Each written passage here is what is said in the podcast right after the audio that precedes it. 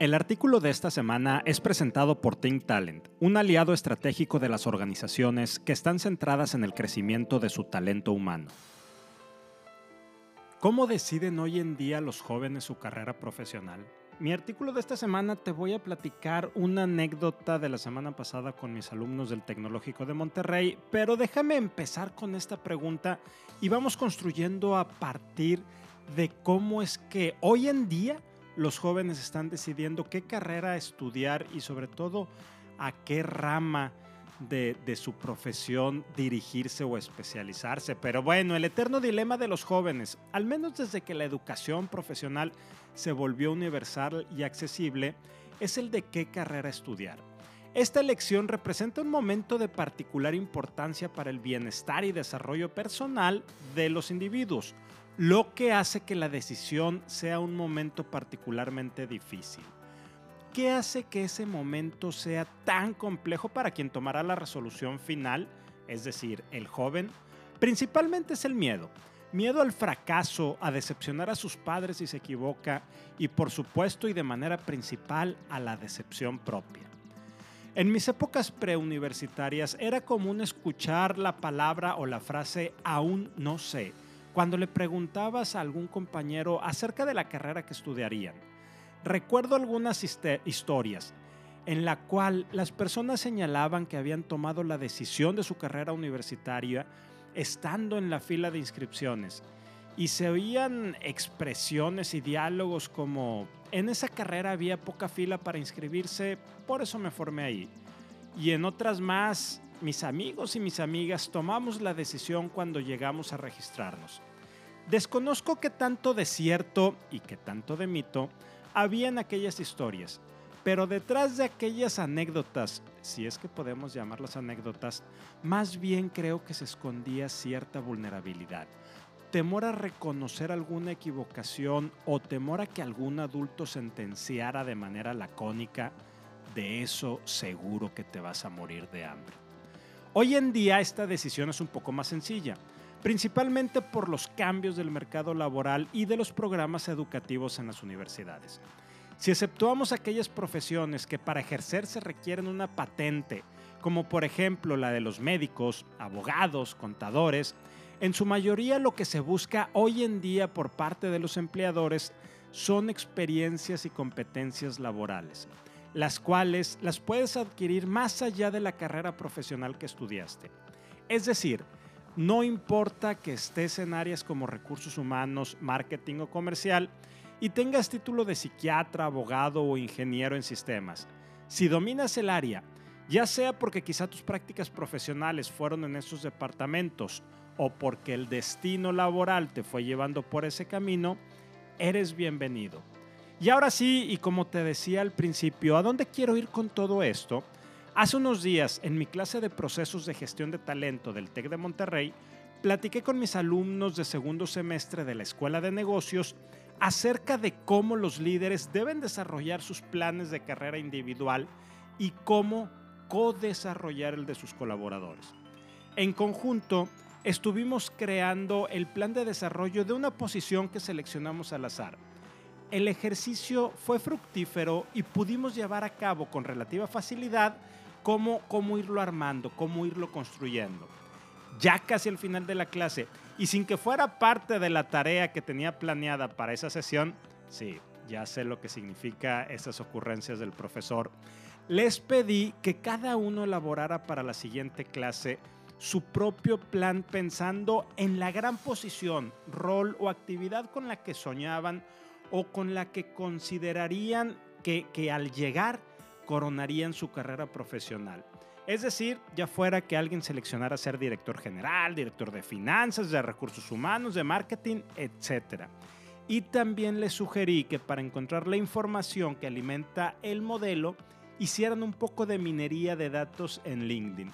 Es decir, que estoquearan profesionalmente a las personas que admiran y los sueños a los que quieren llegar.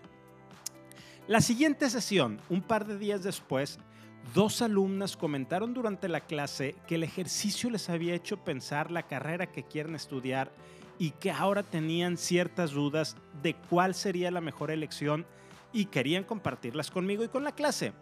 Y dado que en el modelo TEC 21 del Tecnológico de Monterrey, que está enfocado en potenciar las habilidades y competencias de los estudiantes para formar a los líderes que como sociedad necesitamos, los alumnos tienen la oportunidad de decidir la carrera que van a estudiar terminando el tercer semestre de su carrera universitaria.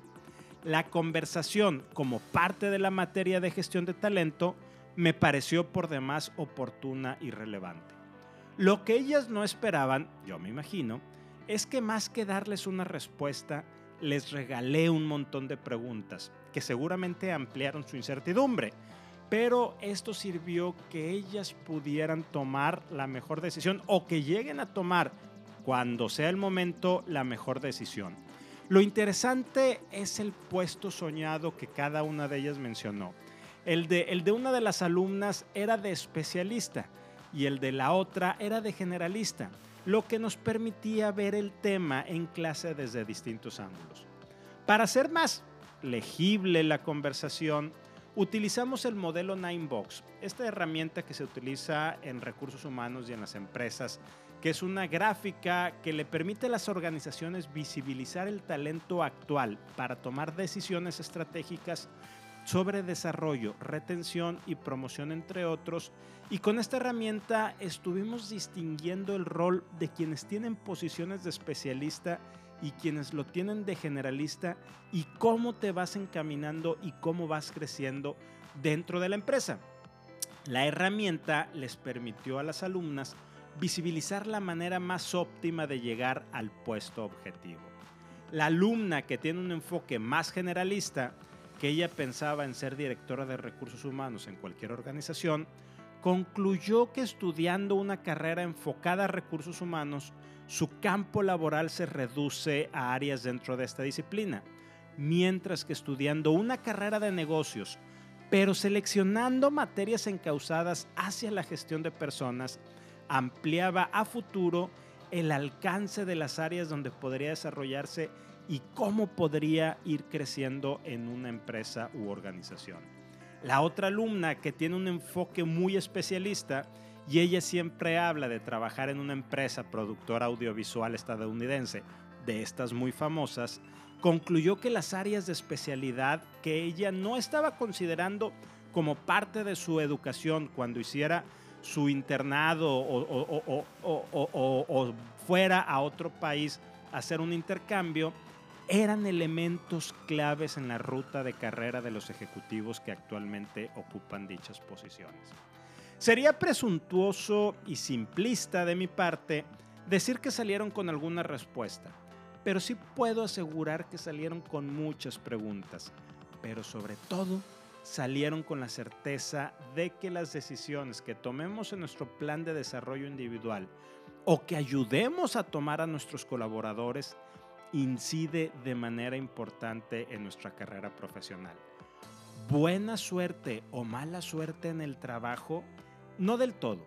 Sería mejor decir que a lo que llamamos buena o mala suerte laboral depende de cómo vamos conformando a través de decisiones nuestro plan de desarrollo individual desde el momento de seleccionar nuestra carrera profesional. Finalmente, el hecho de haber terminado hace algunos años nuestros estudios universitarios e incluso de posgrado no implica que no podamos quitarnos la etiqueta de especialista, como por ejemplo cuando decimos David el de sistemas, Rogelio el abogado, etc., y poder transitar hacia otros derroteros en nuestro trayecto profesional. Si te gustó este artículo, ayúdame a compartirlo para conectar con muchas más personas. Y si quieres contactarme, escríbeme a rogelio.humanleader.mx. Nos escuchamos la siguiente semana.